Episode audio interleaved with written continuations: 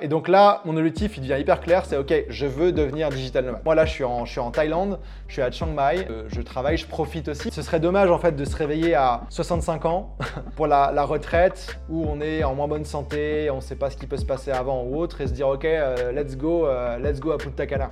En fait, c'est je veux rien avoir à regretter, tu vois. Bienvenue tout le monde au podcast Enquête de sens où on parle entre autres de bien-être et de mode de vie alternatif. Je suis Marie, je vous souhaite une bonne écoute. Ambroise, j'avais vraiment hâte de te parler. Tu as un parcours qui euh, m'inspire énormément, qui, qui m'appelle même, je dirais. Euh, toi, tu as commencé ta vie professionnelle à Montréal, donc à HEC Montréal, entre autres, en affaires. Puis après, tu as pris vraiment un tournant vers le nomadisme digital. Ça, c'est un terme qui se, qui se dit. Puis, euh, tu as même parti ton, ton, même, ton propre programme pour aider d'autres euh, entrepreneurs à faire la même chose que toi.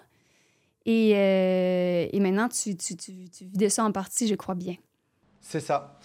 Ouais, en fait, bah moi, je suis venu au, au, Québec pour faire mes études à HEC.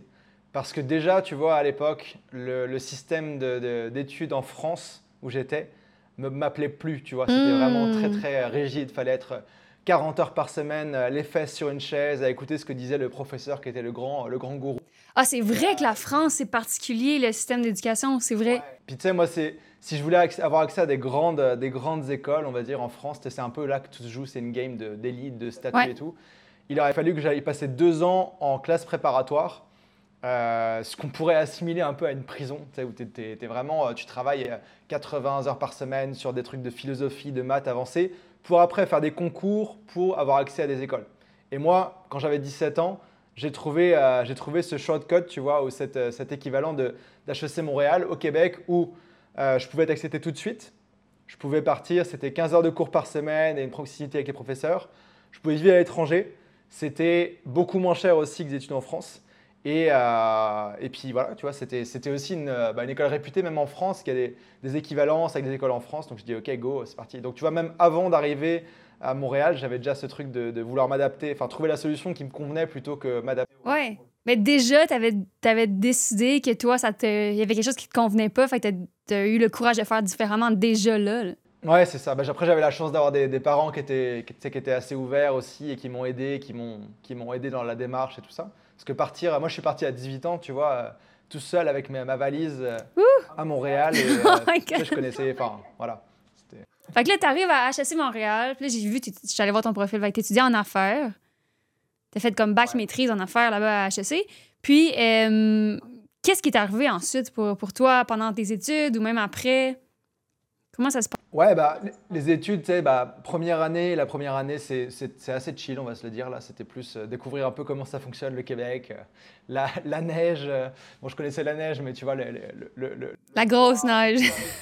et, et, déjà, c'est hyper entrepreneurial de, de s'expatrier parce que, tu sais, j'arrive là, 18 ans, il faut que je trouve un appartement, il faut que je m'ouvre une ligne de, de, cellulaire, il faut que j'ouvre un compte en banque. Et euh, pour avoir un sel, il faut que tu aies une adresse pour avoir une adresse, il faut que tu aies un compte en banque ou un truc comme ça ou l'inverse. Et en fait, c'est tout un truc et finalement, tu arrives à en faire du sens. À l'époque, on allait dans les cabines téléphoniques dans la rue, appeler des numéros pour trouver des appartements, etc. C'était vraiment. Euh, oh J'arrive en, en, classe et là, euh, bah, je découvre un peu comment ça fonctionne et, et j'aime bien le, le la relation que tu as avec tes, professeurs, tes chargés de cours. Et, euh, et au début, j'étais très en mode genre, ok, genre je suis en école de commerce, il y a, enfin en, université, il y a une salle des marchés. Euh, je vais faire de la finance parce que ça gagne bien sa vie et les gens ont l'air cool, tu vois, et tout ça. Donc j'étais dans ce, ce mood-là. Et petit à petit, en fait, euh, j'ai commencé à, voilà, peut-être, je me disais, j'avais des, des, réseautages, j'avais 18 ans, 19 ans, j'avais rien à réseauter, tu vois.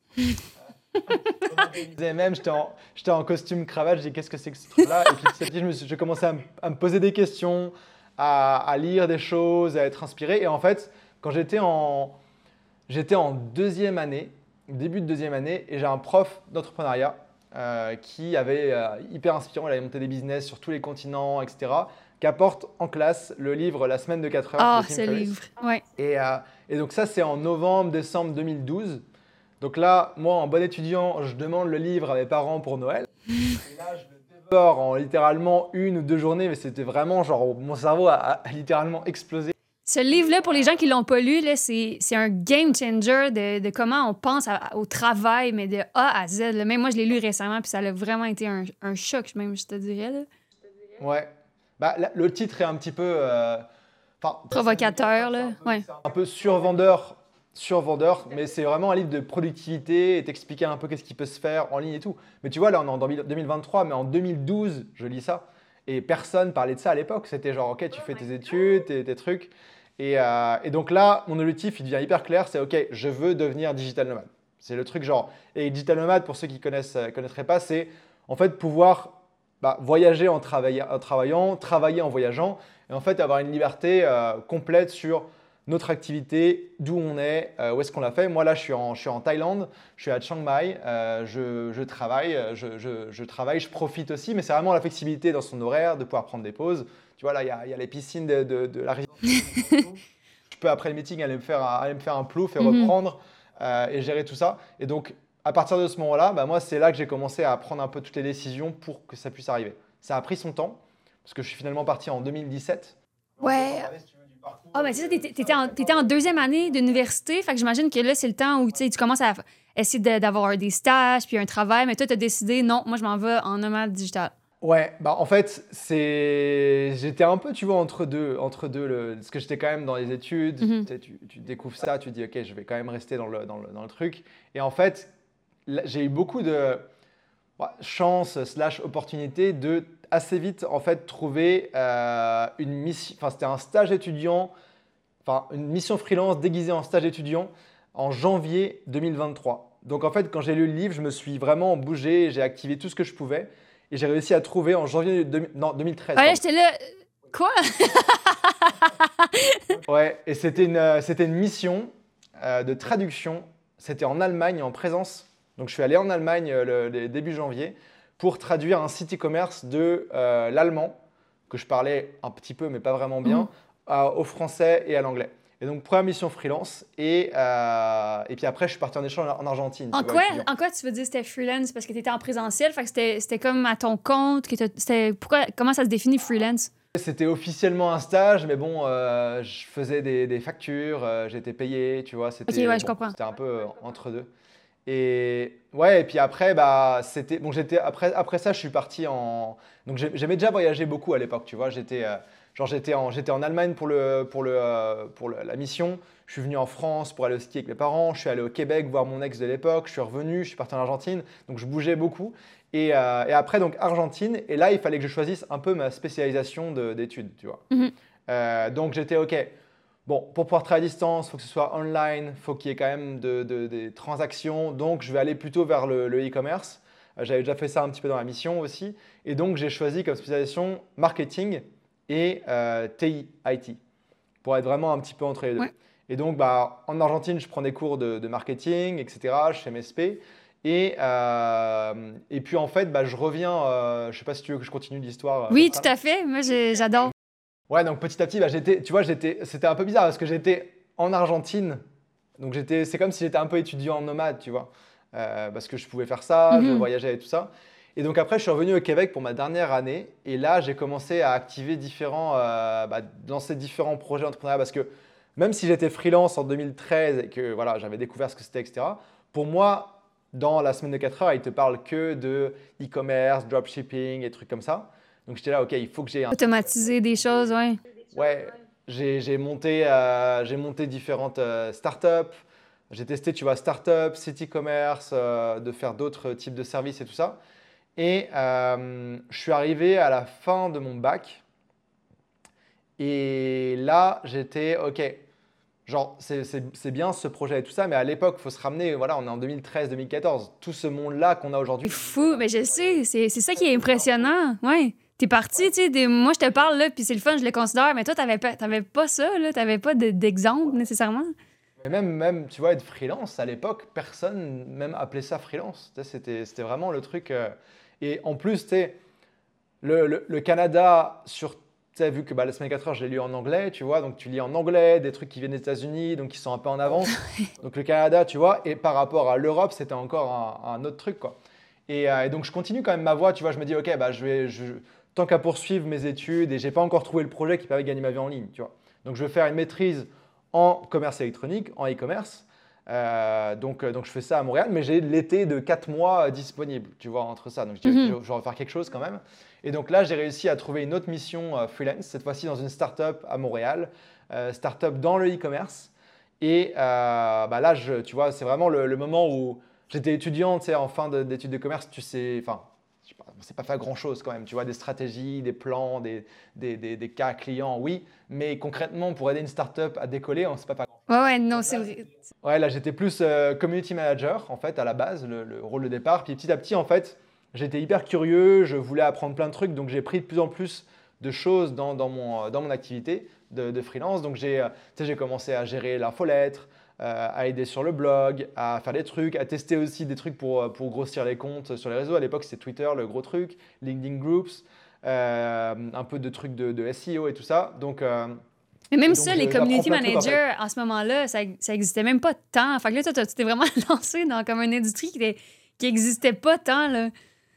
Ce qui était une bonne idée, en, ouais. En fait, ce qui est Ouais, c'est le plus important au final, c'est ouais, les besoins de tes, de tes clients, quoi. Mhm. de, voir, ok, euh, de les questionner, comment je peux vous aider plus, qu'est-ce que je peux faire, tu vois. Et en fait, ça a été ça dans plusieurs de mes. Euh, on va pas refaire tout mon parcours mission par mission, mais ça a été, tu sais, en fait, à chaque nouvelle mission, j'utilisais les anciennes missions freelance que j'avais fait pour me vendre et j'apprenais de nouvelles choses que j'utilisais pour me vendre sur la prochaine et la prochaine. tes missions freelance, tes missions freelance, c'était ça, c'était vraiment comme un service de consultation en fait que tu offrais. Ouais, c'est ça. Bah, pour moi, ouais, oui. Au Québec, on appelle ça plus comme ça. Ouais. Du conseil, ouais. Ouais, pour moi, pour moi tu as trois niveaux de, freelance. Tu as les, pigistes, qui sont plutôt dans l'exécution. Euh, tu as consultant, qui va être euh, stratégie et aussi, pourquoi pas, exécution. Et après, tu as partenaire stratégique. Tu vois, où là, vraiment, tu gères une partie de la business, etc. Et du coup, là, j'étais vraiment plus, euh, plus pigiste. Tu vois, il y avait, bon, la stratégie, c'était quand même assez minime. Mais plus, plus ça a été, plus j'ai augmenté ça. Et un truc important euh, aussi à ce moment-là, c'est que j'ai donc la startup que j'ai rejoint, le fondateur, euh, c'était Charles Brun, qui avait cofondé la, la, chaîne de restaurants Juliette et Chocolat avec sa sœur. Juliette. Et euh, donc, il était assez entrepreneur, assez jeune, mais assez expérimenté aussi. Et il m'a appris beaucoup de choses. Et notamment, il organisait les meet-up Montréal plus e-commerce. Donc, les meet-up de, ah. e-commerce à Montréal. Et donc, j'ai commencé à être bénévole à ces événements-là, etc. Puis quand ma mission freelance a fini, bah, j'étais en maîtrise, mais j'ai continué à faire ça aussi, à grossir ça. Et ça, tu vois, j'ai continué pendant 5 ans. Et c'était mon laboratoire sur le web. Tu vois, j'avais bon, mon site à moi, mais là, pour mon e-commerce, j'ai monté le site e-commerce. Euh, on a dû enregistrer la, non-profit, tu vois, c'était une, euh, non-profit. Euh, ouvrir le compte en banque, gérer tout ça, tu vois, donc créer le e-commerce, vendre des billets, les sponsors, machin. Donc c'était un peu un terrain de jeu d'entrepreneur de, aussi. Après, tu veux que je te fasse la suite rapide jusqu'au nomadisme Ouais, ben, je trouve ça trop intéressant de voir la, comment ça s'est fait aussi graduellement, mais aussi l'importance de, de, construire des, des, compétences à travers, avant nécessairement de se lancer, peut-être de sauter dans le vide. Tu as, clairement construit des compétences d'affaires puis de, de, marketing, tout ça. Fait je trouve ça intéressant d'avoir euh, cette euh, perspective-là aussi. Ouais, ouais, bah après, en fait, pour moi, le, le, pour la partie freelance, les personnes qui savent pas trop dans quoi se lancer en freelance, moi, j'ai un, un, concept, tu vois, que j'enseigne justement dans mon programme Freemode, c'est le concept de freelance généraliste. Tu vois, quand je me suis lancé, j'étais, je savais que je voulais euh, avoir des missions, gagner ma vie comme ça, etc. Mais j'étais vraiment open à tout ce qui pouvait, euh, tout ce qu'on pouvait me donner. Tu vois, c'était vraiment, ok, il y a un client potentiel, c'est quoi son besoin? Je le sais, parfait. Je le sais pas, je vais l'apprendre euh, le soir, les week-ends sur YouTube, etc. Et après, je l'applique. Tu vois, d'être honnête là-dessus. Et en fait, petit à petit, tu montes tes compétences, tu testes plein de choses Genre, j'ai testé vraiment plein, plein de, choses en, freelance. après ça, j'ai une mission, j'étais webmaster pour, pour un site de Polytechnique Montréal, c'est complètement random. Euh, après, j'ai géré du SEO, des machins. Et en fait, tu apprends des choses, tu vois où est-ce qu'il y a du potentiel, ce qui te plaît. Et, après, tu vas plus dans une voie précise. Et tu trouvais où tes missions? Tes missions, j'imagine, c'est un synonyme de contrôle. Ouais. Ouais. Puis tu les trouvais où, tes, tes contrats ou tes missions? Un peu partout où je, pouvais. C'était pas mal par le réseau. Il y a des missions qui étaient un peu ouais, déguisées sous forme de, sous forme de stage. Euh, c'était un peu, il y avait des trucs un peu comme ça, mais au final, pour moi, c'était genre, OK, il y a un client, je vais le facturer, c'est une mission freelance, tu vois. Et euh, via le réseau, tu vois, la mission chez Polytechnique, c'était via une asso de, je crois que c'était UDM, euh, Université de Montréal, comme ça, qui plaçait des étudiants dans des entreprises, donc en l'occurrence dans une université là. Et petit à petit, comme ça, puis vraiment par le réseau, tu vois, la startup euh, de community management, c'était via mon réseau. Quoi. Mm d'en parler. Euh, réseau plus compétences. Et, euh, c'est un mélange de chercher, puis de bouche à oreille, j'imagine, d'entendre qu'il y a des besoins ici et là. Puis... C'est ça. OK. Ouais, puis tu, dis, tu, tu parles à ton réseau, tu dis, OK, je, je me lance en, en, freelance, en pigiste, appelle ça comme tu veux, là. Et ton réseau, bah, au final, sait ce que tu fais et il va travailler pour toi aussi. Il va te dire, OK, tiens, il y a mon ami là qui est entrepreneur, il a besoin de quelqu'un qui veut se lancer. Et euh, petit à petit, ça se fait. Et donc, en fait, pour, euh, pendant ma maîtrise, bah, je continue à prendre des missions comme ça. Euh, je monte aussi beaucoup en compétences sur le, web avec cette maîtrise. Il y a beaucoup de choses de, de SEO. On avait des cas clients chez les clients, enfin pas chez les clients, mais sur des, on a vraiment accès aux données, tu vois, des clients et tout ça. Et puis fin de fin de maîtrise, c'était intéressant, c'est que j'avais réussi aussi à, un peu comprendre comment marchait le système des, des, notes au Québec, tu vois. Mm. pour réussir à avoir des, bonnes, euh, des, bonnes, euh, des bons GPA, etc. Donc ça, c'était cool. Et fin de maîtrise, il y a mon prof de marketing digital de ma maîtrise en e-commerce qui, euh, bah, j'arrive en fait à me faire recruter par lui dans sa compagnie de l'époque, les pages jaunes. Et, et, en fait, tu vois, là aussi, plutôt que ce soit un stage de fin d'études qui est payé à un certain niveau, moi, j'ai réussi à faire transformer ça en mission freelance. C'est-à-dire que mon stage de fin de maîtrise officiellement, tu vois, pour le machin, en fait, c'était une mission freelance à 4000 dollars par mois. Hmm. Et donc déjà, tu vois, je me dis, ok, là, je fais ça à temps plein, 4000 dollars par mois. Bon, il y a les taxes et tout ça, mais euh, tu sais, c'est encourageant. Je pourrais, euh, je peux en vivre. Ouais. Et, et donc là, bah, j'apprends plein de choses aussi. C'était j'étais à la fois product owner dans, dans la, la, technique et aussi growth marketer dans le marketing. Et, euh, et donc, je fais ça pendant pendant un an et demi. Et bah, en fait, ils finissent par recruter, recruter en emploi après. Euh, parce que bah voilà, puis moi c'était premier emploi, c'était l'occasion d'avoir différents trucs aussi euh, au Québec et de tester ça. Et, euh, mais j'avais toujours mon objectif de devenir nomade. Et en fait, au bout d'un an et demi, bah, je dis ok, en fait, j'avais pas réalisé à ce moment-là, mais le freelance, je peux en vivre et depuis en fait longtemps si je m'y étais mis plus. Parce que pour moi, je considérais même pas forcément ça comme une option vu que personne n'en parlait pour travailler à distance et tout ça. Pour moi, à l'époque, il fallait encore aller chez tes clients en freelance, c'était comme ça et tout ça. Et donc j'ai réalisé ça et je m'y suis mis à fond en fait. Euh, en, parallèle de ça, donc j'avais toujours euh, mes, mes, choses à côté. Et, euh, et bah, en fait, en mars 2017, enfin, un peu avant, il y avait des choses qui m'avaient frustré dans l'emploi. C'était le meilleur boulot que j'aurais pu avoir. Franchement, j'aurais pas pu rêver mieux dans la tech, les startups, etc. Les bureaux étaient à côté de Uber, de Gsoft, au nord des Lecs, à Pointe-Saint-Charles. C'était, c'était cool. Mhm. Les collègues étaient cool, mes boss étaient cool et tout, mais je, manquais de contrôle sur les trucs sur lesquels je travaillais et ça me frustrait. Et moi, je voulais vraiment devenir nomade. Et donc, en mars 2017, le 24 mars, un peu avant ça, je, démissionne et je pars du coup aller simple pour Bangkok, euh, en Thaïlande. Euh, je passe de moins 20 au Québec à plus 35, 12 heures de décalage horaire, 24 heures de voyage. Et donc là, j'arrive à Bangkok, genre en mode, ça y est, je suis, euh, je suis nomade, I did it, tu vois. Hmm. Ça, c'est une date importante parce que euh, après, après ça, rien n'a rien été pareil. Puis, si, si tu avais à refaire ton parcours euh, de transition vers des freelance, éventuellement nomade, qu'est-ce que tu aurais fait différemment? S'il y a quelque chose? Bah, honnêtement, je suis quand même devenu nomade à 24 ans, donc c'était pas non plus. Pas, ça, ça, ça, a pris du temps, mais j'ai commencé tôt, donc ça, ça a été. Ben, ça a pris du temps, mais tu as construit plein de compétences. Fait que c'est pas. Euh, ouais, c'est ça. Mais tu vois, juste par rapport au nomadisme et être 100% à, mon compte, ça a pris un peu, un peu de temps finalement.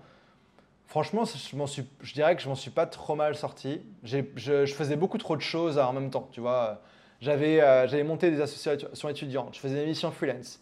Euh, j'avais aussi un blog à partir de 2015 où je bloguais toutes les semaines sur du marketing digital, donc créer du contenu. J'avais Montréal e-commerce, je sais plus, j'en oublie, tu vois mes études, puis après la mission ou le, le, bout de job. Je faisais trop de trucs en même temps. Et en même temps, ça m'a aidé à, avoir plein de compétences, mais euh, tu sais, j'étais étudiant, j'étais jeune, je sortais et tout, mais euh, je travaillais quand même beaucoup, tu vois. Je rentrais du travail le soir, je mettais sur mon ordi et je faisais mes blogs, mes trucs aussi à côté. Donc j'aimais beaucoup, mais ça prenait euh, beaucoup d'énergie et je sais pas si j'aurais aimé faire différemment à la longue, mais en fait, j'aurais pu, en fait, j'aurais pu être freelance à mon compte plutôt que ça. Mais je ne le réalisais pas à l'époque. Parce que je ne savais pas comment faire, personne n'en parlait, il n'y avait pas de conseils là-dessus. Puis c'est un saut aussi, là, quand on devient freelance, on, je pense que c'est comme de devenir travailleur autonome. Fait qu'il y, il y a aussi des, il y a des downsides à ça, là, comme euh, la difficulté à avoir un prêt immobilier, par exemple. Ou, euh, c'est quand même une décision d'importance. Là. Ouais, ouais, ouais. Encore au Québec, c'est. Enfin, peut-être tout le monde, tout le monde est travailleur autonome de base. Il y a des pays, la plupart des autres pays, France ou en Europe ou autre, faut, faut, c'est un statut, il faut que tu appliques, il y a plein de choses aussi différentes à ah faire. ouais, je savais pas ça. Obligatoirement, ouais, dans certains cas, un compte bancaire séparé, des cartes séparées. Au Québec, ouais, ouais, au Québec, c'est, tout le monde peut, tu, peux demain me facturer une prestation et tu n'as pas besoin de t'enregistrer nulle part. OK, fait qu'on a vraiment comme une opportunité au Québec, on n'est pas conscient nécessairement. Ah ouais, ouais, ouais. ouais. Personne réalise ça, mais ouais, c'est vrai que c'est vachement. Euh, et je, trouve que ça rend aussi le. Bah, c'est le Québec, c'est pareil au Canada et autres, mais ça rend aussi les gens beaucoup plus entrepreneuriaux. Tu vois, en France, il faut que tu fasses un. Tu demandes un statut c'est pas très compliqué, mais tu vois, c'est quand même un. C'est quand même une étape euh, supplémentaire, ouais. Au Québec, beaucoup, beaucoup plus de gens font des petits projets comme ça, tu sais, euh, mhm. des, ventes de garage, des machins, etc. Une vente, euh, enfin voilà, dans d'autres pays, c'est pas aussi simple que ça, quoi. Il y a des mhm. pays où pour être freelance, genre en Belgique, je crois, il faut que tu payes, euh, je sais plus, je crois que c'est 500 euros par trimestre, un truc comme ça, juste pour être freelance. Donc, il faut que tu trouves des missions pour rentabiliser ça, etc. Et ouais, ouais. Ah, ah ok, je suis vraiment surprise. Même, tu vois, en France au Québec, tu peux, euh, tu as, pas mal de, en freelance de dépenses, de charges que tu peux bah, soustraire de, de, ton, de ce que tu factures pour payer moins de taxes, etc. En France, euh, beaucoup moins. Hmm. Au Québec, si tu prends un coworking et que tu es freelance, tu peux le déduire. Euh, certains voyages clients, etc. En France, c'est beaucoup plus compliqué, tu vois. Ok. Donc ouais, pour moi, le Québec, ça a été vraiment très très bien là-dessus. Gardes-tu toujours ton statut au Québec de comme Non, je suis plus au, je suis plus au Québec, moi je suis full. OK, t'es full time en Thaïlande maintenant. OK, je savais pas. Pas forcément en Thaïlande, mais je bouge je bouge tout, le, temps. tout le temps. Fait que t'as pu euh, parce que c'est je pense que c'est ça quand tu mettons tu pars du Québec puis tu pars plus que six mois, c'est là que ça vient ça fait un peu des complications au niveau de l'assurance santé et tout ça mais Ouais, c'est ça. Bah t'as des as des moyens de le, le, maintenir et tout puis même tu vois assurance enfin tout ce qu'une entre tout ce que euh, je veux dire tout ce qu'une entreprise ou même un, État, la plupart des choses peuvent t'offrir, tu vois, euh, une assurance, une assurance complémentaire, euh, des choses comme ça, tu peux aussi te le, te le, te le payer et c'est possible de le trouver. Tu sais. Moi, j'ai une assurance, euh, une assurance expatriée qui me couvre partout. je pourrais en prendre une mieux qui me couvre, tu vois, des massages, des trucs comme ça aussi, comme tu peux avoir quand tu es employé. Mais en fait, beaucoup de choses, tu peux te l'offrir toi, en fait. Hmm, intéressant. Puis si on revient à, la base, tu sais, euh, le Ambrose qui était au HSC puis qui se posait des questions, puis comment, comment ça, ça vient d'où? Ça, vient de quel désir, comme your why, ton, ton pourquoi tu es attiré vers le, le digital nomade puis le freelance? Ça vient d'où? Bah, pour le nomadisme digital, moi je suis, je suis né en Allemagne je suis français, mais je suis né en Allemagne. Mes parents étaient expatriés là-bas et, euh, et puis après, bah, assez vite, on a déménagé en Angleterre, puis après en France. Mais mes, parents ont toujours euh, beaucoup, euh, beaucoup pas, pas, tant voyagé, mais en fait habité dans différents pays. Même mes grands-parents aussi, ils ont pas mal voyagé. Tu vois, ils, ont été, ils sont venus en Thaïlande dans les années, je sais pas comment, 60, un truc comme ça. et je pense que ça m'a. Voilà. Puis même quand j'étais en France, on bougeait souvent pour le travail de mon père. Après, j'étais au Québec, donc tu sais, c'était juste, euh, c'était juste la suite logique, je pense, à mm. planter la graine. J'ai fait aussi euh, bah, mon échange en, en Argentine, où j'ai visité plusieurs pays. J'étais en mode euh, backpacker aussi. À un moment, mes parents aussi, quand j'étais à Montréal et nomade, mes parents habitaient à Prague. donc tu vois, je pense que c'est un peu ça. Et j'ai vu, en fait, tout le potentiel et la, qualité de vie que ça pouvait m'offrir de vivre à, l'étranger. Alors pas forcément dans des pays moins chers comme la Thaïlande, mais un peu partout aussi, tu vois, l'expérience et d'être toujours à découvrir de nouvelles choses, faire des, nouvelles expériences, des nouvelles rencontres. Et, euh, ça, ça vient le désir d'explorer, de voyager, de rencontrer, comme un mode de vie. Ouais, puis de, de jamais te. Enfin, de pas se reposer sur sa, sur sa routine, tu vois. Moi, je me souviens quand j'étais employé, euh, j'avais, je pense, 40 minutes de transport. Donc, euh, je marchais 10 minutes pour aller, 10-15 minutes pour aller au métro. Je prenais le métro. Ensuite, je marchais encore 15, 15 minutes. des fois, qu'il qui pleuve, qu'il fasse beau, qu'il neige ou autre. Tu sais, c'est, ça, ça me pesait quoi. Alors j'écoutais des podcasts et tout ça pour m'inspirer et, autres, hmm. C'est, tu vois, ici, euh, ici, bah, je peux te parler peut-être plus d'ici en Thaïlande. Là, je suis là depuis, enfin, je, suis là pour un mois et demi. Après, je vais en, à Barcelone et après, je vais à Prague et après, c'est Noël. Mais euh, tu vois, ici, je suis là, je suis dans un, un appartement, bah, tu vois derrière, à 65 euh, mètres carrés je pensais que c'était un background au début. Je pensais même pas que c'était ton vrai, ton vrai chez toi. Mon vrai appartement, tu vois, j'ai tout. J'ai cuisine, euh, salon, télé, j'ai une terrasse, il y a piscine, gym, gardien, parking, tout ce que je veux. Et, euh, et tu vois, c'est des trucs que tu peux te permettre, tu vois, ici. Et je trouve que les prix ont beaucoup augmenté. Avant, c'était beaucoup moins cher. Mais ici, c'est. attends, je vais te calculer. Ah ouais, je suis vraiment curieuse de savoir combien. J'ai l'impression que ça va faire mal. Les prix ont beaucoup augmenté à Chiang Mai. C'est la haute saison, tu vois, c'est 1000 dollars canadiens par mois ici. Qui Mais ouais, ça a augmenté pas mal. Mais au Québec, ça a augmenté aussi. et, mais il y a un an et demi, c'était 600 dollars canadiens, tu vois. Mais tu vois, j'ai ça, j'ai mon scooter dans le parking en bas, je peux aller partout, je peux marcher, tu vois. Tu peux manger pour littéralement genre un dollar, un dollar. Ah ouais, puis c'est bon en plus la nourriture en Thaïlande, là. oui. Tu peux te faire livrer des trucs, enfin tout est facile quoi, en fait. Et euh, c'est une qualité de vie pour avoir la même au Québec, bon, en, en, mettant l'hiver de côté là, mais, euh, mais l'été et tout ça, je, enfin, je sais pas combien, tu en as pour peut-être 3 4 000 dollars par mois au moins. Manger tous les, tous les repas au restaurant, euh, enfin tout quoi, tout le full service. C'est génial. Donc, c'est Enfin, là, c'est le côté, tu vois, nomade et qualité de vie parce que c'est moins cher, mais je vais aussi dans des pays plus chers. J'ai été, cette année, j'ai été au Japon, j'ai été en Corée, euh, j'ai été euh, voilà, au Portugal, Espagne, euh, Prague. C'est pas forcément les destinations les moins chères. Ah, c'est le rêve, là. C'est ce mode de vie. Donc, donc, tu vois, le nomadisme, c'était vraiment ça. En fait, j'ai vu le, j'ai vu le, le, le, le, voyage que ça pouvait apporter dans mon quotidien, comme en termes d'expérience. Tu vois, j'ai fait des trucs de, de fou. Genre, bon, tu vois, pour au Mexique, par exemple, c'est pas très loin, mais j'ai été du Québec, mais j'ai été plongé dans des, dans des cénotés. J'ai plongé avec un, un alligator. Euh, c'est un crocodile. Euh, j'ai des requins. Pendant que tout le monde est au Québec, genre en hiver, faire son 9 à 5, t'es là avec tes alligators. Bah, moi, je peux aller travailler dans un café, après aller plonger, retravailler, etc. Et ça, puis aussi même tous les pays que, que j'ai pu voir, les cultures. Enfin, c'est juste ouais, fou, en fait, ton potentiel de vie quand c'est comme ça, quoi. Puis est-ce que tu dois faire ça toute ta vie? bah, je, je, me suis justement posé la question euh, de, de, reprendre une base. Là, il n'y a pas longtemps, j'ai une vidéo YouTube qui sort là-dessus bientôt d'ailleurs. Intéressant. Euh, parce que j'ai fait un. Tu vois, le nomadisme, c'est très cool comme ça. En fait, tu peux tout faire où tu veux, quand tu veux. Je peux décider demain euh, de, ou même aujourd'hui de prendre un avion, de partir, je sais pas, au Vietnam. Tu vois, je peux en soi. Mais quand tu as autant de liberté et tout ça, bah, tu as envie justement de faire beaucoup de choses, d'en profiter. Et là, le début d'année, j'ai fait beaucoup trop de trucs. Euh, j'ai été rejoindre ma copine qui est de Singapour là-bas. Ensuite, on a été ensemble en Thaïlande. Ensuite, à différents endroits. Ensuite, j'ai été au Japon. J'ai pas arrêté de bouger. J'ai été en Corée. Euh, j'ai été à différents endroits. J'ai été à Taïwan, différents endroits. Tu vois, à Taïwan, c'était deux semaines. Ensuite, j'étais deux semaines en Bulgarie pour une conférence nomade. Ensuite, j'étais deux semaines à Berlin. Et je suis arrivé en, France en juillet. J'étais vraiment travel burnout. Tu vois, je ne savais plus euh, qui j'étais, où j'habitais. J'étais crevé, fatigué. Et là, je me suis demandé, ok, est-ce que je me prendrais pas un appart, etc. J'ai même été, tu vois, je me disais Lisbonne, ça pourrait être une bonne base, sur place, visiter et tout. Finalement, euh, non, c'était me priver de trop de liberté. Et donc, j'ai réorganisé un petit peu les trucs, tu vois, pour justement voyager plus lentement, euh, dans des endroits peut-être plus confortables euh, mhm. et rééquilibrer ça. Mais pour l'instant, je me vois bien continuer comme ça. Après, pourquoi pas, tu vois, je me vois pas revenir, enfin, en France, prendre un appartement ou même au, Canada. Je suis devenu canadien aussi entre-temps. Oh, euh, félicitations Ouais, merci. Et je me vois pas reprendre, revenir, tu vois là, mais pourquoi pas, tu vois, je sais pas, à terme, euh, bah, vivre quelque part en Asie, en Amérique latine, ou un endroit cool, tu vois, où je peux quand même bouger, mais avoir une base. Euh, ouais. ouais. Quand tu dis base, tu veux dire comme un, un domicile fixe? Bah, tu sais, ça peut être avoir, tu sais, juste avoir un appartement où tu as, as, tes affaires, où tu viens, tu sais, même, je sais pas, 3-4 mois par année, ce serait une base déjà, tu vois.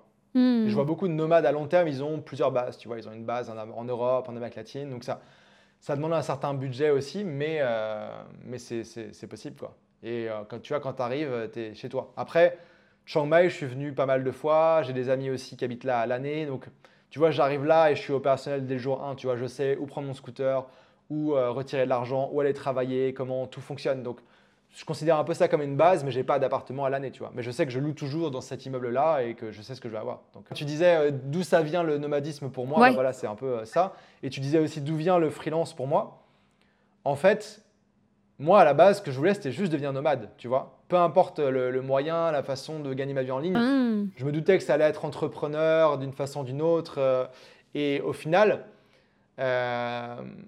c'est fou à quel point je pensais pas au, freelance pour devenir nomade à la base. Tu vois, pour moi, c'était un truc que je faisais pour gagner un peu d'argent de plus, prendre l'expérience. Mais, mais en fait, c'était, c'était, c'est clairement le, le, moyen le plus facile, le moins risqué euh, pour, devenir, euh, pour gagner sa vie en ligne. Parce que Tu as, des compétences ou pas, tu factures à une entreprise pour un service, elle te paye directement. Il n'y a pas de j'investis dans du stock, dans des, de la technologie et tout ça. C'est vraiment rapide. Et, euh, et freelance, bah, le côté un peu plus entrepreneur et tout, je pense que ça s'est fait, ça fait au fur et à mesure. J'ai toujours aimé les histoires entrepreneurs, les biographies et tout ça. Mon grand-père était, euh, était entrepreneur. Euh, entrepreneur, repreneur, il a créé plein de trucs dans le nord de la France, tu vois, qui est une région assez, assez pauvre de base et tout ça. Et alors que mon père, il n'était pas du tout entrepreneur, il était euh, bah, ingénieur, il avait travaillé dans la même compagnie toute sa vie, tu vois, même s'ils ont bougé et tout ça. Donc euh, donc c'est ça, mais au, final, ça s'est plus fait sur justement ma recherche de, sens, qu'est-ce que je peux faire et apporter et tout ça. Et tu vois, bah, quand je travaille, quand j'étais employé, ou même pour certains clients freelance, tu vois, je me dis, OK, à quoi ça sert ce que je fais? Et je pense que le, sens dans le quotidien, ça joue beaucoup. Là, aujourd'hui, tu vois, ça a pris du temps et plein d'itérations, plein de projets et tout. Mais aujourd'hui, genre, mon, mon, quotidien, mon activité professionnelle, en dehors de, de, profiter de là où je suis, etc., je travaille quand même pas mal parce que j'ai vraiment cette ambition, tu vois, d'aider des gens à bah, prendre leur liberté. Comme moi, j'ai réussi un peu un mélange de hasard, de détermination, etc. à l'époque, mais de, de voilà, d'avoir un chemin, une voie toute tracée pour ces personnes-là. Hmm. Et mon quotidien, c'est concrètement de, de me demander comment est-ce que je peux rentrer en contact avec le plus de personnes pour les aider dans cette voie-là, tu vois. Que ce soit avec du contenu, YouTube, faire des podcasts comme avec toi, euh, réseaux sociaux, euh, de la publicité aussi, et, gérer toute mon équipe qui grossit aussi par rapport à ça. Tu vois, aujourd'hui, on a accompagné bah, plus de 400, je pense presque 450 personnes dans Freemote, qui est mon programme pour aider les gens à devenir bah, freelance libre et après nomades s'ils veulent.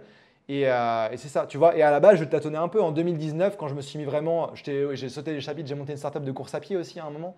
Euh, mais en 2019, euh, fin 2018, j'ai monté une conférence, ouais, ouais, une conférence, une conférence sur le nomadisme à Montréal. Fin 2018, c'était hyper nouveau au Québec. Genre, j'ai loué la salle du Montréal Cowork sur Saint-Denis avec des amis qui étaient nomades et qui étaient de passage au Québec pour les fêtes. Donc euh, mon ami euh, Benoît Saint-Laurent, qui euh, maintenant habite au Brésil et qui est, nomade aussi, qui s'est lancé justement en regardant ce que je faisais, tu vois, il, avait son agence, tout ça. Il y avait aussi Alex et MJ on the go, Karel Lépine, c'était tous des gens précurseurs du nomadisme au Québec. Et on a fait une conférence. J'ai dit, OK, on book une salle, on a payé la salle, tu vois, on a fait payer les entrées aussi pour que les gens, bah voilà, s'assuraient qu'il y a un truc. Et on avait 80 personnes dans la salle. Et genre, euh, c'était. Enfin, pour moi, je dis, OK, il y a clairement quelque chose. Il y a, les gens veulent pouvoir partir et fuir l'hiver au Québec. Tu as dit liberté tantôt. Je pense que c'est peut-être un petit peu un fil conducteur, hein, le désir de liberté. En tout cas, pour moi, ça l'est certainement. Là. Ouais. Clairement, ouais. Et, et tu vois, je disais, voilà, j'ai monté, on a lancé cette conférence fin 2018, c'était un gros succès. Et 2019, un peu quand mon projet de, de start-up de course à pied se, se terminait, je me suis mis à fond là-dedans. Et au départ, mon accompagnement, c'était, enfin même mon contenu, tu vois, j'ai tourné un, j'avais tourné un premier vidéo YouTube vlog euh, dans un tout inclus à Cuba, tu vois, pour tester ça en tant que nomade. Euh, j'étais encore un peu à Montréal et je bougeais, j'allais au Mexique et tout ça. Donc je créais du contenu quand je, quand je bougeais et tout ça. Mais à la base, moi j'ai des, des, personnes qui ont commencé à me demander, bah ok, Ambroise, comment tu fais? Tu vois, j'ai envie de faire ça aussi. Et euh, j'avais lancé mon groupe Facebook aussi à l'époque, qui maintenant a presque 10 000 membres, tu vois, c'était en 2019. Et à l'époque, mon, mon, moi, c'était vraiment, je voulais aider, les gens à devenir nomades parce que je savais que j'avais différentes compétences, entrepreneur, freelance, etc. Et en fait, devenir nomade, c'était quand même assez vague. Tu sais, genre concrètement, euh, le, nomadisme, c'est deux trucs. C'est euh, gagner ta vie en ligne. Et après, le reste, c'est la logistique. Où est-ce que tu vas dormir, tes billets d'avion et tout ça. La logistique, je peux t'aider là-dessus, mais ce n'est pas non plus une, une, magie noire, tu vois. C'est faut savoir, OK, il faut une assurance voyage, il faut un logement, il faut un avion. Donc ça, j'aide des gens aussi là-dessus. Mais le plus gros truc, je me suis rendu compte, c'est comment gagner sa vie en ligne et de manière indépendante si possible. Et donc là, petit à petit, tu vois, j'ai fait un sondage à toute ma communauté à l'époque, savoir, OK, comment je voulais que vous, voulez que je vous aide. Et c'est là qu'est sorti le freelancing dans les options, tu vois. Et c'est là que j'ai dit, OK, en septembre 2019, c'est là que j'ai fait le, bah, le pré-lancement de Freemote, mon programme pour devenir freelance et Nomade. Et puis après, c'est devenu plutôt pour devenir freelance. Et Nomade, c'est un autre euh, programme euh, séparé. quoi. Hmm. C'est fou parce que j'ai l'impression c'est que je sais pas c'est quoi des croyances comme spirituelles, tout ça, mais j'ai l'impression que c'est venu à toi aussi que les gens sont, te demandaient conseil puis te demandaient quoi faire puis que ça s'est fait comme un petit peu organiquement. Là. Ouais. Oui, ça s'est fait plus ou moins organiquement, mais c'est que j'étais là, out there, à créer du contenu, tu vois. Mm-hmm. Genre en 2017, j'ai écrit un article de blog How to become a digital nomad, tu vois, en anglais sur mon blog à l'époque. Donc c'est pas non plus comme ça arrivé. C'est vraiment beaucoup de, beaucoup de travail de, de création de contenu. Donc tu sais, j'avais mon Instagram, je faisais des stories et des posts quotidiens. J'avais ma chaîne YouTube où je faisais des vidéos sur comment devenir nomade, c'est quoi le nomadisme. Et tu vois, mes vidéos de 2019, tu, tu, pourras aller les voir ou les gens qui nous écoutent, si ça vous, ça vous tente, là sur ma chaîne YouTube, vous faites euh, all those videos. Je suis nul là-dedans. Nul. Elles sont horribles, mes vidéos. Tu sais, pour te dire, j'avais. Euh, j'avais été louer un, un, spot de lumière blanche à un magasin de, de, photos vidéo sur Saint-Hubert, je sais plus comment ça s'appelle. Euh, bref, dans, la petite, ouais, dans, dans ce coin-là. Là. J'avais loué ce spot-là pour la journée. J'avais une caméra, euh, j'avais pris la caméra, j'avais acheté une caméra pour vlogger à l'époque. Euh, et donc j'avais ça, j'avais ma whiteboard où j'avais fait mon plan de ma vidéo. Et j'étais, ma vidéo était, ma lumière était beaucoup trop blanche. Euh, j'étais genre ébloui par mon truc. Je regardais ma, mon whiteboard avec mes notes dessus. Et horrible. Enfin vraiment, tu peux aller voir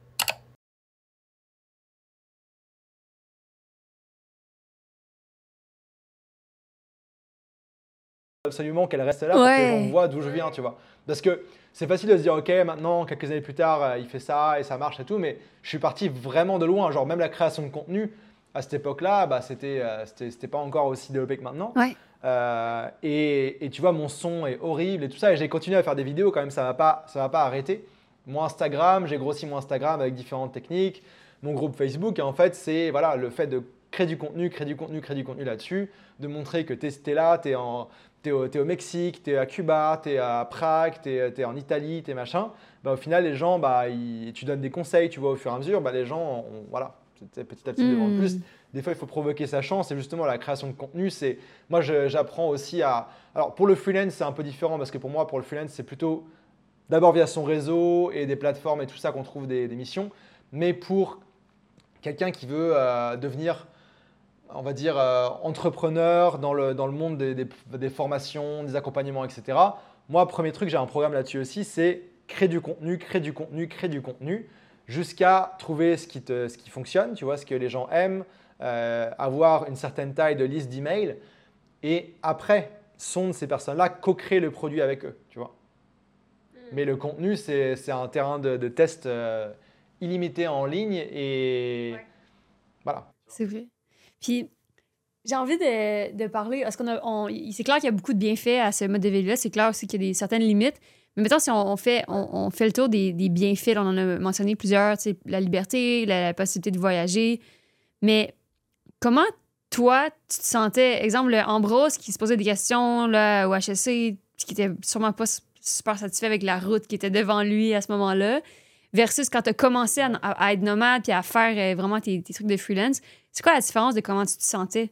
Ben, dans, les deux cas, j'étais perdu. Parce que mm. Tu as beau être nomade, tu te dis attends, mais qu'est-ce que je fais? Tu te sens un peu dans un monde parallèle, il y a peu de gens qui ont fait ça, tu connais personne qui l'a, presque personne qui l'a fait personnellement et tout. Dans les deux cas, en fait, j'étais un peu perdu, mais le fait d'avoir une, euh, une direction, un, idéal et quelque chose pour lequel bah, continuer à travailler, à avancer, c'est ça qui me, qui me motivait. Et même là, aujourd'hui, en fait, tu n'as jamais la solution de dire, OK, euh, ma voie est toute tracée. À part si tu deviens comptable et tu sais exactement quelle année, quel mois tu vas avoir ta promotion, combien tu vas être payé, quand est-ce que tu, tu, vas pouvoir te payer ton chalet, ton bateau et tout. C'est, c'est les voies toutes tracées, mais même dans, la, dans, la, dans le chemin, euh, je veux dire, corporate, etc., c'est, c'est un peu plus tracé, mais pas forcément, tu sais. Toi qui dans le conseil, bah, voilà, tu as, quand même des étapes, etc. Mais c'est pas tout le monde qui va se rendre à la dernière étape. Tu sais pas si toi tu vas, euh, tu vas pouvoir le faire ou pas, ou quand est-ce que tu, tu veux le faire, surtout, ouais. ouais. Donc, euh, en fait, je pense que ce truc de, se dire, ouais, il y a une voie toute tracée, ok, je suis devenu nomade, je sais exactement ce que je fais. Non, je savais pas du tout ce que je fais. Et aujourd'hui, je sais un peu mieux ce que je fais dans mon truc, mais je sais pas dans, dans un an ou deux ans où je vais être. Tu vois, j'ai des objectifs, mais est-ce que euh, ça va changer? Est-ce que voilà, tu vois, là, je, suis en train de lancer un podcast avec un ami. C'est un truc, on a décidé ça il y a quelques semaines. Euh, ok, on lance un podcast. Est-ce que, où est-ce que ça nous emmener ce podcast? J'en sais rien. Où est-ce que euh, ce podcast qu'on fait aujourd'hui, les vidéos, les shorts vont, vont t'emmener? T'en sais rien. Ça se ah, trouve, tu vois, ça va débloquer des trucs. Tu vas contacter des gens qui vont rentrer en contact avec toi. Tu, tu sais pas en fait. Mais pour moi, le plus important, c'est d'être tout le temps au contact du, du, du, bah, du, marché, d'une audience, etc. Et d'être, de passer en fait du mode consommateur qu'on a par défaut au mode créateur. Et tu vois, par exemple, toi, tu crées, tu crées des choses et tu, tu le fais pour toi, tu le fais pour les autres, mais tu crées des choses, tu es passé du côté des créateurs, peut-être 5% des gens max, tu vois, même pas. Et donc tu crées des choses, ça te développe toi hyper, hyper euh, profondément, personnellement, mais tu ne sais pas encore. Mais ce que tu fais là, c'est le début d'un projet et tu ne sais pas encore ce que ça va être. C'est vrai que c'est difficile ben, de, de, de, se lancer dans ce mindset-là parce que c'est complètement différent que ce qu'on a appris à l'école. C'est complètement différent de ce qu'on apprend en entreprise, dans, dans, un travail, dans un boulot 9 à 5. Mais ça vient aussi avec une grosse partie d'incertitude, comme tu l'as si bien dit. Puis c'est vrai que ça peut être euh, difficile. Et moi, ça m'a pris du temps avant d'être capable d'être assez fixe dans ma tête pour me dire ça, c'est un projet que je vais, je vais faire puis que je vais, je vais conduire. Mais j'avais du mal parce que j'avais jamais appris à penser comme ça, d'avoir un objectif, un projet en tête, puis de foncer, y aller. Ben, en fait, tu vois, le, un des premiers trucs que j'apprends aux au freelance qui se lancent, c'est en fait que, que euh, bah, toute notre vie, on nous a un peu façonner l'identité dans le, système classique là. Mais tu sais, tu, tu, vas, tu vas en classe, je euh, je sais pas comment c'est au Québec à, à cet âge-là, mais tu vois, en, France, mettons, euh, tu as la sonnerie qui sonne, ok, tu vas en classe, t'asseoir et écouter ce que le professeur te dit. ouais. Euh, tu as, la sonnerie, hop, c'est la, la, la pause, c'est le break, tu vas faire ton truc. Et comme ça, tu vois, tout le temps, on est réglé par des, par des, par des sonneries et, et euh, c'est un, un, un, truc qui n'a pas changé depuis, euh, depuis super longtemps quand les gens étaient euh, allés à l'école pour après aller à l'usine, tu vois, où tu as une sonnerie encore. Le 9 à 5, c'est un peu ça, tu pointes à une heure, tu sors à une autre heure. Et en fait, toute notre vie, on est un peu dans ce mood-là, donc il y a différents, différentes choses aussi. Mais le chemin classique, c'est OK, tu vas être un bon élève sage, tu vas avoir des bonnes notes, tu vas faire des bonnes études, tu vas trouver la bonne job, tu vas bien travailler et tout ça pour, pour pouvoir après profiter quand tu es à la retraite et tout ça. Mais quand tu deviens indépendant et quand tu commences à être dans ce, dans ce là c'est hyper important de, lire, de rencontrer des gens qui le font, etc., ah, pour voir l'état d'esprit. Et en fait, moi, le, un des premiers trucs que j'apprends au freelance, c'est voilà, il faut changer d'identité en fait. Pour devenir la personne que tu vas être, il faut que tu changes petit à petit d'identité, tu vois. Et salarié versus euh, employé versus freelance ou entrepreneur, bah, moi, je me lève le matin, il n'y a personne qui me dit, OK, Ambroise, j'ai besoin de tel rapport, tel truc. C'est OK, je suis là, qu'est-ce qu'il faut que je fasse pour avancer? Ok, il faut que je crée du contenu, ok, il faut que je fasse ci, il faut que je mhm. fasse ça, et je le fais moi, tu vois, il faut vraiment se, discipliner. Euh, et il y a des trucs qui sont pas faciles, tu sais, mettons, quand tu dois commencer à, démarcher tes premiers, euh, tes premiers clients, etc., c'est pas évident et tout ça. Et ça, c'est des trucs sur lesquels on travaille aussi avec les gens qu'on accompagne vachement, euh, surmonter toutes ces peurs, tu vois.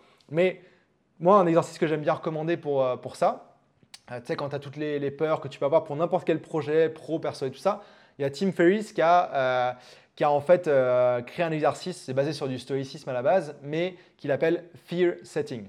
Genre, je sais pas comment traduire ça en français, mais je sais pas, détermination des peurs ou. voilà. Oui, et en fait, le, Dans le livre, il dit c'est quoi le pire scénario C'est pas ça? Je pense que ça vient après le livre. Mais en tout cas, il a fait un TED Talk là-dessus super connu et c'est devenu assez répandu comme truc. Mais c'est en gros, bah, je vous invite à, regarder un petit peu ça, mais il y a différentes étapes et c'est juste des fois de d'écrire tes peurs. Genre, ok, j'ai mhm. peur de, euh, j'ai peur de euh, plus avoir de revenus réguliers. Ok, c'est quoi ta vraie peur derrière? Est-ce que tu as peur de, devenir euh, sans domicile fixe et de vivre sous un pont? C'est quoi, tu vois, es vraiment tes peurs profondes là-dessus? De dire, ok, qu'est-ce que je peux faire pour éviter que ça arrive? Et si ça arrive, est-ce que c'est vraiment si terrible Non, genre tu peux toujours, euh, tu peux toujours euh, reprendre un emploi. Alors peut-être que tu vas, ça va te prendre peut-être un an ou deux pour revenir là où tu étais, mais en fait, c'est pas, tu auras appris d'autres choses aussi, tu vois. Oui. Je l'ai fait cet exercice-là, puis c'est vrai que c'est puissant, puis il est dans le livre, euh, dans la nouvelle version en tout cas, là, puis c'est vrai. Ah, ouais. Mais ça, c'est un truc, en fait, dès que tu as un truc qui te fait peur de faire ça, bah, tu, tu clarifies le projet. Déjà, juste, juste, de me donner un nom au problème, tu vois, mhm. ça, à la peur, ça, ça aide. Et moi, c'est un truc que je fais un peu tous les jours, tu vois. Dans mon, journaling, j'ai un, une, une, section comme ça, genre euh, peur ou problème et solution. Tu vois, je me, je me, conditionne à être comme ça. Et donc, il y a tout un chemin à faire euh, là-dessus sur le sur bah, l'état d'esprit. Et je sais que bah, ça fait très bullshit parler de mindset et tout ça. Non, ça fait vraiment pas bullshit, c'est vrai. C'est vrai que c'est nécessaire. c'est vraiment différent. Ouais. Tu parles de ça, bon, ça se démocratise, mais si tu parles de ça à des gens qui sont dans une voie plus classique, ça fait très bullshit, ok. Euh, tu vois, mais finalement, c'est la base de tout, quoi. Mm Totalement. Puis tes, étudiants, justement, qui ont pris ton, ton cours, qui, qui, font free mode, qui sont accompagnés de plein de façons, qu'est-ce qu'ils disent euh, quand, ils, quand ils réussissent à, atteindre leurs, premiers objectifs, à peut-être avoir un premier client ou à, être capable de voyager en, travaillant? Qu'est-ce qu'ils disent? Comment ils se sentent? Bah, ils sont super, euh, ils sont super contents quoi. Genre en fait, euh, ouais, c'est, enfin, déjà il y a le truc de ça, ça existe, ok. Euh, deuxième truc, c'est c'est possible pour d'autres, tu vois, de voir des gens en Mhm. vrai qui le vivent, etc. Et troisièmement, c'est possible pour moi et j'y vais quoi. Et en fait, il y a ces, différentes étapes là et ils sont super, euh, bah, super contents, super, euh, super grateful, tu vois aussi de, ça. Et moi, c'est aussi ça qui fait que j'adore euh, mon activité, c'est que bah, y a des gens. voilà, ils ont changé complètement de vie, tu vois, tu les aides à, partir vers l'indépendance, que ce, soit nomade ou, pas, tu vois, tu as des, des free modes, par exemple, je pense à Estelle, elle était, elle était comptable et elle a eu un bébé, ok, donc euh, super, bébé et tout ça, Euh, une fois que le bébé a grandi un peu, bah, euh, tu, le, mets à la crèche ou avec un gardien, gardienne, etc. Et en fait, du coup, elle a repris son travail et au bout d'un moment, elle s'est dit, mais en fait, je travaille moi, dans un boulot qui me passionne plus tant que ça pour payer quelqu'un pour passer du temps avec mon bébé. C'est un peu bizarre comme, façon de faire. Et donc, elle s'est lancée dans, dans on l'a accompagnée. Et euh, au bout d'un mois, même pas un mois, elle a trouvé plusieurs petites missions comme ça à côté. Donc, elle travaillait, elle, avec son bébé. Et le soir, le week-end, elle travaillait pour des missions en tant que justement freelance généraliste pour trouver différentes choses et tout ça. Et euh, au bout de six mois, elle avait quitté son boulot. Paf, elle travaille de chez elle avec son, avec son bébé. Et euh, tu vois, enfin, c'est génial. Ben ça, c'est fou, là, la, la qualité de vie. Si elle, elle voulait être proche de son enfant puis que ça lui permet de faire ça, c'est puissant. là. Ouais. Puis pour la plupart des- des- des personnes aussi, euh, beaucoup, tu peux gagner beaucoup mieux ta vie à ton compte qu'en tant qu'employé. Oh, Et intéressant. Un exemple, euh, un exemple, euh, un exemple euh, le plus parlant, je pense, c'est, mettons, quand tu fais un métier qui- que tu peux faire en freelance, en entreprise versus en indépendant. Mettons que c'était le cas de, c'était le cas de, de- de- de- d'un freelance, un ami à moi euh, qui est devenu ami, Antoine, qui était aussi comme moi. Il est français, étudié au Québec, euh, il travaillait pour euh, une chambre de commerce dans l'est de l'île, un truc comme ça, je crois. Euh, et il, faisait, il, il aidait la promotion des événements. Donc, il faisait des publici- publicités Facebook et autres publicités pour ça. Donc, il a rejoint Flumote, lui, en 2020. Il m'a trouvé sur Instagram, il a regardé les stories du Mont-Royal, j'en ai fait une là, tu vois. il. Euh, il a rejoint Freemote et, euh, et puis bah, ça a pris un peu de temps, mais quelques mois après, il était passé bah, du coup freelance en Facebook Ads et euh, très rapidement, tu vas y gagner deux, trois fois mieux que ce qu'il gagnait en tant qu'employé. Wow! Donc, euh, donc ouais, après ça dépend toujours d'où on vient à la base, tu vois. Euh, C'est sûr que peut-être par rapport au, au conseil, c'est possible aussi, mais ça prend peut-être un petit peu plus de temps d'arriver à ce niveau-là. Ouais. Mais, euh, mais ta qualité de vie est décuplée aussi, tu vois. Oui, parce Moi, que. J'ai quand même beaucoup d'amis dans le conseil aussi. je vois ce que c'est. Ouais, euh, qualité de vie conseil ne font mais- pas bon ménage, en général. C'est ça, mais tu sais, juste dans- Il y a un concept dans la semaine des 4 heures aussi, c'est. Euh, j'ai plus les noms en tête, il faudrait que je le relis. Je le, je le relis tous les ans et je ne l'ai pas encore relu cette année. Si je- non, je l'ai relu il y a un an, donc il faudrait que je le relise. Mais tu as le concept en fait de, euh, de, de, de- qualité de vie, tu vois, et de, de output per hour, tu vois. Ouais. Genre qu'en fait, en conseil, oui, ton, ton chèque à la fin du mois ou toutes les deux semaines, il est, il est important. Mais en fait, par rapport aux heures que tu as passées, euh, les déplacements, tous les trucs auxquels tu penses quand tu es au Mhm. restaurant avec tes amis et tout ça, en fait, ton tarif, ton tarif à l'heure, il n'est pas élevé. Ouais, Tu tout à fait. Alors que euh, bah, quand tu es, indépendant, alors il y, a- y des- il y a des périodes où t'es pas forcément fac- tu factures pas pour tout, mais idéalement, tu peux avoir un output per hour plus, plus élevé. Et euh, donc, tu vois, travailler moins pour gagner autant ou autre, tu vois. Justement, tu vois, il y a les freelance, on pense toujours à comment trouver ses, premiers clients, etc. Mais assez vite, il y a d'autres problèmes qui se posent. Il y a le problème de comment je m'organise, tu vois, dans ma journée pour euh, avancer sur mes clients, mais aussi mon activité à moi, etc. Et il y a un moment où les freelance qui, qui ont les bonnes méthodes pour trouver des clients sont full bookés. Genre, euh, leur semaine est complète, tu vois. Et dans ce cas-là, ce qu'il faut faire en général, c'est augmenter ses tarifs. Donc, pour les, ce qui est très inconfortable et pour tout domaine de, de- toute entreprise, c'est inconfortable aussi. Même moi, pour mes programmes, tu vois, euh, des fois, il faut augmenter les tarifs, mais voilà. Et à ce moment-là, bah, tu augmentes tes tarifs. As, bon, déjà, pour les nouveaux clients, ça c'est à chaque nouveau client, en général, tu augmentes un petit peu les tarifs, mais avec tes clients existants, si tu leur dis, bah, j'augmente les tarifs, je passe de, je sais pas, euh, 40 dollars de l'heure à 50 dollars de l'heure. Euh, tu as des clients qui vont dire ok, euh, pas de souci, on, on, a- on aime bien travailler avec toi, etc. Donc faut bien l'amener, je dis ça comme ça, tu vois. Et tu as des clients qui vont te dire non, euh, c'est trop cher et tout ça, tu vois. Mais en fait, euh, bon, c'est peut-être pas le, le meilleur changement, tu vois. Mettons, on pourrait doubler le tarif, ce serait plus Mm. parlant, tu vois. Mais si tu, tu passes de, je sais pas, 30 dollars de l'heure à 60 dollars de l'heure, tu as des clients qui vont dire bah écoute, ok, je comprends, on continue à travailler ensemble, etc. T'en as qui vont dire non, ça devient trop cher pour nous, etc. Mais en fait, si tu as, si as la moitié de tes clients qui te, qui disent oui et la moitié non, en fait, tu travailles deux fois moins même, pour ouais, autant. Donc, donc, tu vois, c'est un, peu, un peu comme ça. Quoi. Il, y a, il y a vraiment euh, des... En fait, pas de limite dans le- le- les tarifs que tu peux avoir en freelance tant que tu as une activité utile pour tes clients et qu'il y a un retour sur investissement pour eux. Parce Mhm. que, tu vois, même euh, consultant, euh, consultant bah, ils vous payent un certain montant, ils vous facturent je ne sais pas combien de fois plus cher, 10 fois plus cher. Ouais, Et, on coûte euh, marge, marge c'est, le, c'est ce qu'il y a entre les deux. Donc oui, tu sais, ils te, ils, te, ils, te, euh, ils te mettent des étoiles avec les hôtels 5 étoiles, les, les transports, le prestige, et les, les, les networking, les restaurants payés, tout ça. Mhm. Mais pour eux, c'est, c'est, c'est, c'est un- c'est juste un petit peu. quoi. Mhm. En tant que freelance, tu peux prendre la totalité de cette marge pour toi, tu vois. Donc tu peux peut-être pas facturer autant qu'un McKinsey ou autre pour démarrer, mais c'est ta truc. Et quand j'ai compris ça, moi j'étais à Montréal et je suis passé en, je suis passé en fait de, je pense 60 dollars de l'heure à 125 dollars de l'heure, qui est le tarif agence à Montréal en général. Tu vois? Et en fait, je me vendais en disant, bah voilà, pourquoi est-ce que c'est mieux de travailler avec moi qu'une agence? Et je vendais mon truc et ça, voilà, ça fonctionnait. Et en fait, sans pratiquement aucune résistance, j'ai pu augmenter mes tarifs comme ça euh, drastiquement. Parce que aussi, je suis dans le monde du marketing web ou euh, bah, dans les publicités, etc. bah, je travaille, euh, tu vois, je travaille pour eux euh, tant de temps ou sur telle chose et le retour sur investissement est x10, x20, x30. Mais il n'y a pas d'intermédiaire euh, d'agence, de plateforme, d'entreprise qui prend ma, ma marge. Mhm. Ouais, ce qui, est, ce, qui ce qui est génial. Puis ce que je trouve beau dans, ton approche aussi, puis dans ce que tu fais avec Freemote, c'est que tu as, vraiment un impact positif sur les gens avec un, un, un- modèle très précis de ce que tu fais, puis que- qu'est-ce que tu leur apportes. Tu les aides concrètement à devenir freelance, mais il y a tellement plus derrière, c'est ça que je trouve beau. C'est c'est aussi la liberté, puis c'est aussi où les gens, ils, sont- ils, peuvent, ils peuvent mettre plus de temps dans ce qu'ils aiment vraiment, dans leurs priorités, comme la, la cliente que tu disais qui voulait être proche de son enfant, c'est un bel exemple. tu sais. Sais, après, euh, moi, c'est vraiment l'objectif, c'est des gens à, de- devenir libres. Euh, et c'est tout un parcours, chacun a son parcours et tout ça. Après, la liberté, ça dépend vraiment de chacun. Tu vois, il y en a qui préfèrent rester là où ils sont et voilà, avoir une vie plus cool. Euh, il y en a qui vont préférer euh, voyager.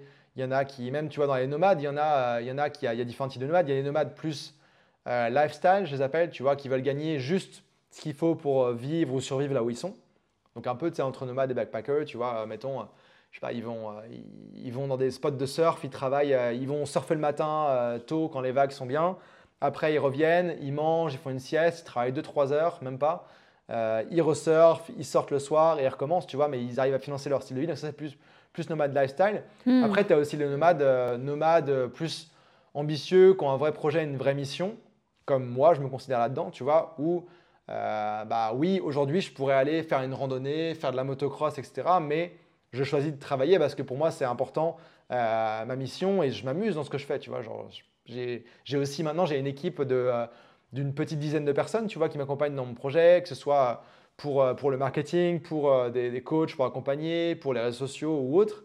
Et bah, tu sais, il y a des choses qui tournent sans moi aussi, mais je choisis d'être là aujourd'hui, tu vois, et de, de, de faire ça.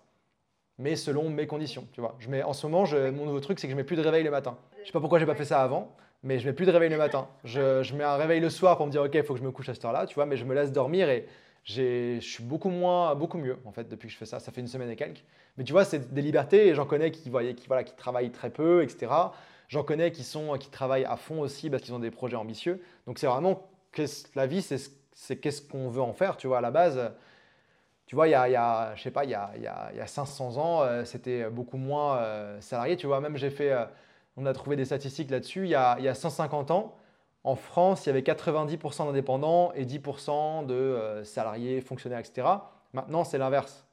Tu vois? Intéressant, OK, je savais pas ça. Et finalement, en fait, on est devenu dépendant de ces jobs, etc., qu'on n'aime pas vraiment dans le fond, où on n'est pas convaincu de l'impact forcément qu'on a. Et pour moi, il est temps de reprendre notre indépendance. Wow, ben Et c'est ça, le, reprendre le le, COVID, le et, pouvoir. le et tout. Covid et tout ça, et la digitalisation, c'est ce qui se passe. Et ça fait peur à beaucoup de gouvernements, d'entreprises, etc., parce qu'ils ont beaucoup moins de, de- de- bah, d'emprise Le sur contrôle, les oui, tout à fait. Surtout. Parlant de ça, justement, il y a, il y a un- il y a quelque chose que je vois des fois dans des articles ou peut-être dans des, dans des, dans des discours de, de, de CEO, justement, euh, par rapport au travail à distance. Mais est-ce que c'est vrai, selon toi, que on peut nuire à sa progression de carrière en travaillant à distance? Euh, donc, dans un cadre plus classique, tu vois, de. Classique ou pas classique? Dans le sens que, que tu prends quelqu'un, tu, tu lui fais prendre, tu sais, qui a les mêmes compétences à la base, puis tu, lui, tu, lui prendre, tu lui fais prendre deux chemins différents, un plus classique avec euh, en présentiel, tout ça, dans une compagnie, puis l'autre plus en freelance. Selon toi, en termes de, de croissance, puis de, de, de, tu sais, de, performance, tout ça, c'est-tu vrai, selon toi, qu'on peut potentiellement nuire en étant à distance? En fait, moi, je me méfie de ce que disent les, les, les, les, patrons d'entreprise, etc. Parce que eux, pour la plupart, on va dire, ils sont, ils sont à la tête d'entreprise dont le but, c'est de maximiser le profit. Que l'entreprise soit en bourse ou pas. Mhm. Donc, euh, et donc, eux, ils préfèrent aussi que tu vois, tu sois en présentiel parce qu'ils peuvent plus contrôler, dire ok, tu es là, tu es en présentiel, tu es, physique. Euh, et en fait, dans beaucoup d'endroits, alors au Québec ça va, mais dans beaucoup d'endroits, il y a ce truc de, de, de- de- genre t'es un- tu travailles bien si tu travailles beaucoup. Genre en France, tu voilà, tu travailles, tu travailles beaucoup, tu travailles bien. Si tu pars du bureau à 17h, 18h, dans beaucoup de cas, c'est ok, qu'est-ce que tu fais, euh, machin. Et au Québec, il y a, moins ça, mais il y a beaucoup ce truc-là dans, pas mal de pays. Et en fait, en étant indépendant, un client concrètement, ce qu'il veut, c'est un résultat. C'est pas que tu aies passé 10 heures, 12 heures, 1000 heures dessus, tu vois. Il veut le bon résultat qui l'aide. Et tu changes la dynamique. Tu changes la dynamique de production, productivité versus temps passé. Et ça, ça change tout. Quand tu es, employé, salarié, etc., et versus indépendant. Et pour une entreprise, c'est dur de, vraiment y aller par résultat parce que ça veut dire que tu aurais, mettons que tu as une équipe euh, de designers. Tu as un designer euh, vraiment très doué, qui se forme, qui est hyper curieux, etc., qui arrive à faire son, je sais pas, design, on va dire un design, design A euh, en, je sais pas, 20 heures. C'était son objectif de la semaine et tu as un designer B qui lui, euh, qui lui, ça lui prend euh, 40 heures de faire ce design-là, tu vois. Bah, en tant que freelance, le designer A devrait être payé deux fois plus que le designer B, tu vois. Mais en tant qu'entreprise, c'est pas possible d'avoir des écarts aussi gros. Tu vois? Ouais, je comprends. Et du coup, euh, bon, le- être en présentiel, ça permet à l'entreprise d'avoir plus de, de suivi et de contrôle des employés. Et je pense que c'est une question après. euh, Il y a des gens qui, qui, foutent- qui font rien quand ils travaillent de chez eux, c'est vrai. Euh, Il y a des gens qui travaillent beaucoup mieux aussi de chez eux, c'est vrai. C'est juste pour moi une question de, de, de, de- de recrutement des bonnes personnes qui sont alignées vers la mission de l'entreprise, tu vois. Ouais. Parce que si tu fais un truc qui a du sens, mettons si tu travailles pour, euh, je sais pas, tu travailles dans une, une organisme, un organisme sans but lucratif, tu travailles pour euh, euh, Greenpeace, mettons. Tu es employé remote euh, Greenpeace. Tu t'es engagé là-dedans parce que tu as des convictions et que tu veux aider euh, là-dedans. Je pense que tu travailles au bureau ou de chez toi, tu vas pas être chez toi devant ta télé à prétendre que tu travailles pour Greenpeace, tu vois. Mhm. Donc, pour moi, c'est vraiment ça aussi le- la, question derrière. Le, le pourquoi est-ce qu'ils font ça et puis euh, qu'est-ce qui fait que quelqu'un va être plus aligné ou pas. Puis en, en termes, mettons, de devenir gestionnaire, tout ça, est-ce que c'est possible, selon toi? En termes en termes d'avancement, tu veux dire? Ouais, d'avancement professionnel, oui. Dans une carrière euh, classique, bah, je pense que oui, il y, a beso- il y a besoin un petit peu présentiel. Même les entreprises remote, 100%, ils font euh, une ou deux fois par an des retraites où ils se retrouvent une semaine dans un resort ou un truc comme ça. Euh, dans l'entreprise classique, oui, mais c'est parce qu'elles sont dans des, clés, dans des schémas encore classiques, tu vois. Ouais. Il y a plein d'entreprises 100% remote, maintenant il y a même remote first qui existent. Et les entreprises employées sont éclatées partout dans le monde. Et il y a pas, je pense pas qu'il y ait ce problème-là, tu vois, de, de est-ce que tu es remote, ça va te permettre d'avancer? Non, c'est des boîtes qui sont remote. Euh, tu sais, as des boîtes comme, euh, comme euh, Zapier, comme euh, Safety Wings, comme plein de boîtes comme ça. Ouais. Fait que c'est ça. Fait que c'est possible de faire de la gestion à distance. Ça, c'est juste une question un peu de culture, culture que tu dis de l'entreprise. Puis... Ouais, et puis d'organisation, souvent ces boîtes-là ne sont pas organisées pour être efficaces à distance, en asynchrone, tu vois? Ouais. Il y a souvent besoin de beaucoup de meetings, etc. Mais la plupart des meetings pourraient ne pas exister.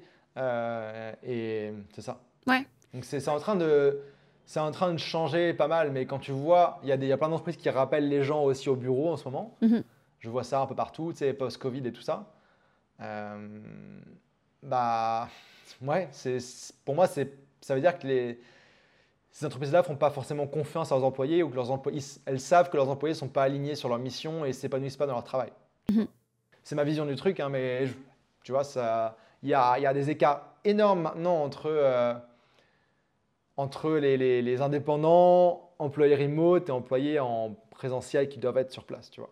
Alors après, il y, a des- y y a emplois qui nécessitent des outils technologiques euh, super avancés que tu peux pas avoir dans ton sac à dos, euh, beaucoup d'interactions, il y a différentes choses, tu vois, mais en, en général, euh, ouais.